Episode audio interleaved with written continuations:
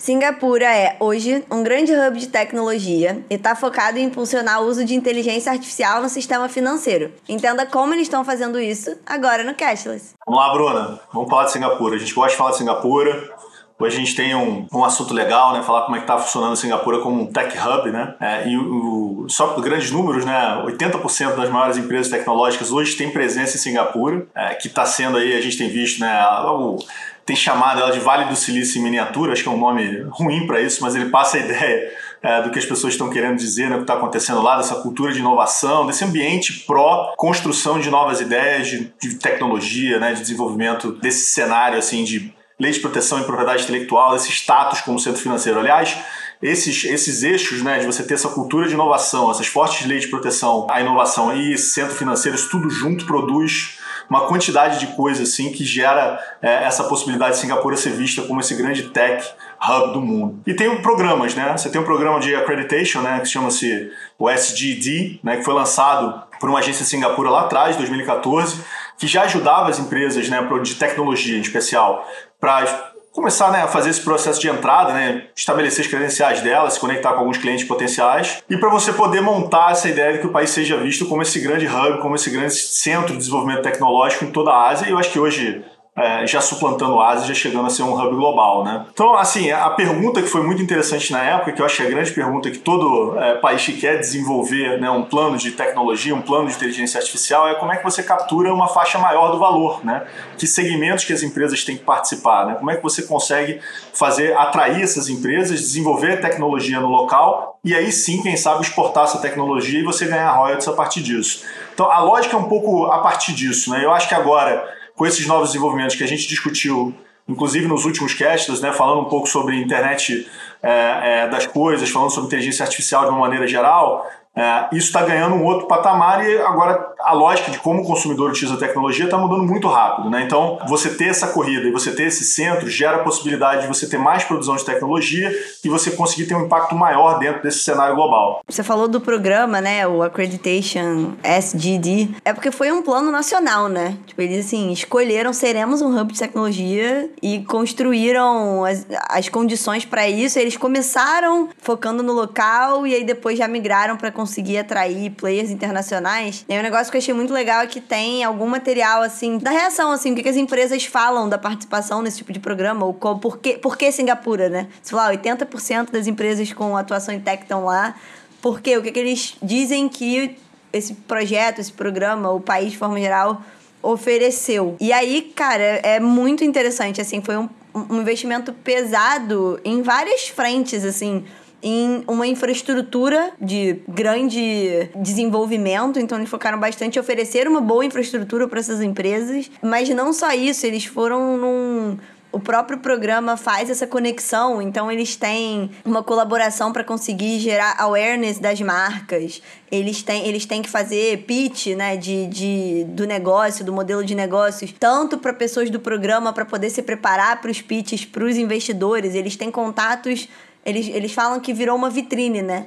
Então você não só faz a infraestrutura e fala se vira, né? Tipo, eles criaram um ecossistema funcional para oferecer estrutura para essas empresas que estavam vindo de fora desenvolverem seus modelos de negócio ali e espalhar, né? Eles serem assim, ah, não só para estar em Singapura, mas para ser entendido como, ó, se você quer ter atuação nessa região, né, ali no, no Ásia Pacífico, venha para Singapura. E aí você atua nessa região a partir daqui. É até uma, uma ideia assim que hoje em dia a gente já vê, foi bem sucedido, você já vê a Austrália falando que quer tomar esse lugar de alguma forma, né, competir com Singapura por esse status, mas chama muita atenção que quando você olha o que eles realmente fizeram com esse plano, que é ele envolve um, um, processo envolvendo marketing, envolvendo o awareness da marca, mas envolvendo infraestrutura, envolvendo modelo de. É muito amplo. É um leque amplo de como eles dão uma sustentação para ser atrativo para as empresas irem para lá.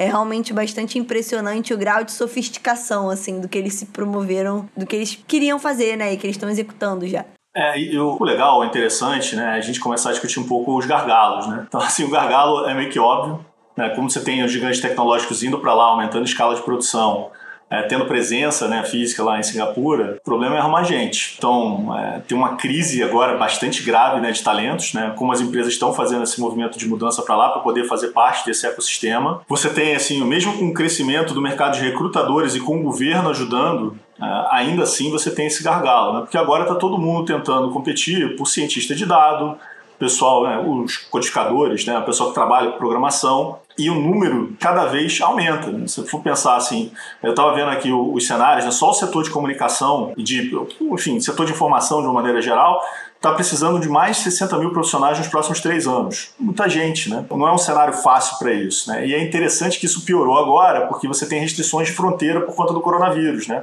A Singapura não, quase não parou, a gente lembra que a gente conversou com a Nídia, né? A Nídia Remolina, o pessoal que escuta a gente, que é uma acadêmica bastante é, importante no cenário financeiro, ela continuou dando aula, né, assim, um período inteiro, presencial mesmo, assim, mas o acesso, né, saída e volta de Singapura ficou muito mais difícil. Então, o trabalhador estrangeiro acabou, o processo de contratação acaba atrasando, né, e isso acaba agravando a escassez e, enfim, o efeito prático disso é você ter um, um, aumento assim bem significativo nos salários, né? Tem estimativas, inclusive, né, que quando as, a, o, as pessoas de tecnologia elas trocam de emprego, você está olhando para aumentos salariais que chegam até 30%. Então, o resultado é que o governo tem treinado né, milhares de pessoas para poder desenvolver essas habilidades técnicas. Você tem um reskilling, um upskilling acontecendo em Singapura para tentar livrar o país desse gargalo de mercado de trabalho. Tanto que, assim, é, quando o, o, Conselho de Desenvolvimento Econômico de Singapura recebe esse interesse das empresas globais é, de tecnologia, uma parte muito grande é você conseguir fazer esse equilíbrio da força de trabalho de Singapura junto com uma força de trabalho estrangeira que seja diversificada. Então é óbvio que, né, que esse programa governamental ele está focado em conseguir fazer planejamento para você suprir essa falta de habilidades, é, porque isso é um problema global, né, e em particular Singapura que está crescendo mais do que os outros países nessa área tech. E isso fica bem complexo quando você faz as migrações das áreas, né? Algo que está acontecendo também. Você tem algumas empresas que estão em outros países dentro daquele cenário asiático, né, como na Índia, por exemplo, com equipes todas sendo duplicadas em Singapura. Então você cria um problema de gargalo de profissionais. E essa lógica de você ser um centro tecnológico regional né, e global, como gente estava dizendo, para você promover essas plataformas de intercâmbio, você conseguir de fato conseguir ter essa diversidade nas comunidades tecnológicas, você precisa de gente. Então, assim, todo plano, no final das contas, parte por um foco muito pesado em capacitação, que é algo que muito em breve a gente vai ver aqui. A gente já vê faculdades surgindo com essa proposta aqui. Né? A própria XP está lançando faculdade, né? o Intel tem essa proposta também, para como é que, ver como é que a gente resolve esse gargalo é, de, de profissões é, e, e habilidades focadas em tecnologia. É, e é sempre. É curioso que assim, é sempre difícil usar Singapura de referência comparativa aos outros lugares, porque é pequeno, porque tem lá as suas particularidades. Mas eu acho que é um caso que mostra, pelo menos, assim, todo mundo que quer, todo país que quer se tornar um hub tecnológico, de ver onde o processo se esbarra, o que, que eles têm feito. É um, é um espaço de aprendizado bastante grande, guardadas as devidas proporções. E aí, não só essa questão da capacitação, que é uma coisa assim, ah, você pode falar, né? A gente até já falou aqui um episódio sobre o desejo do Rio, né, aqui no Brasil de se tornar isso. Então assim, ah, o desejo pode acontecer, mas em geral tem um lá tem uma, um planejamento, né? Então tiveram programas para atrair, para desenvolver, agora essa questão da capacitação e além disso, também tem todo um planejamento de em que setores, né, dentro do mercado de tecnologia.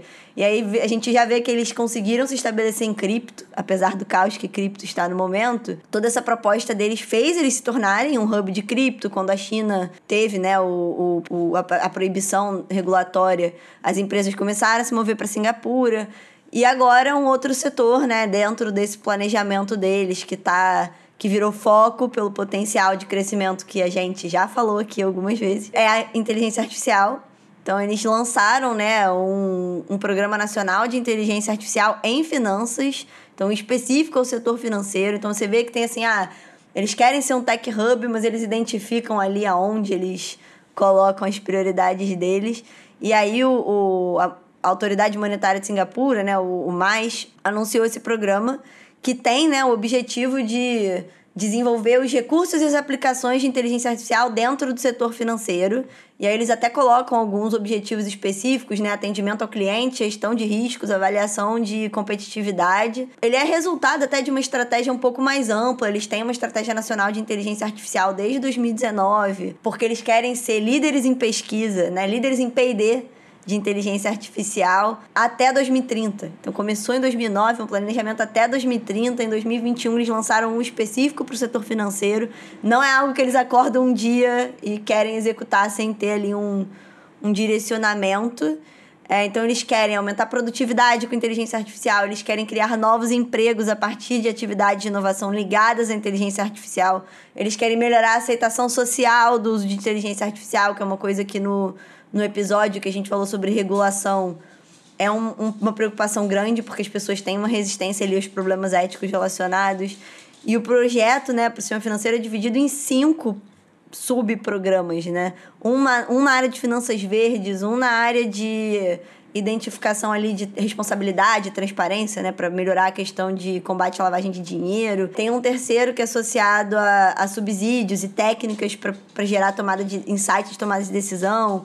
Tem um que é o último, que é uma, nessa ideia de ser vitrine, né? Que eles têm esses eventos. Então tem um que é focado em criar eventos, discussões, painéis para promover a adoção e a adesão de inteligência artificial. Então, assim, é um plano bem detalhado, que está dentro de uma estratégia maior, que vê o setor financeiro como um, um trampolim, né, para as aplicações positivas de inteligência artificial. É muito, muito interessante, assim, o que, que eles estão fazendo dentro desse setor específico do mercado de tecnologia.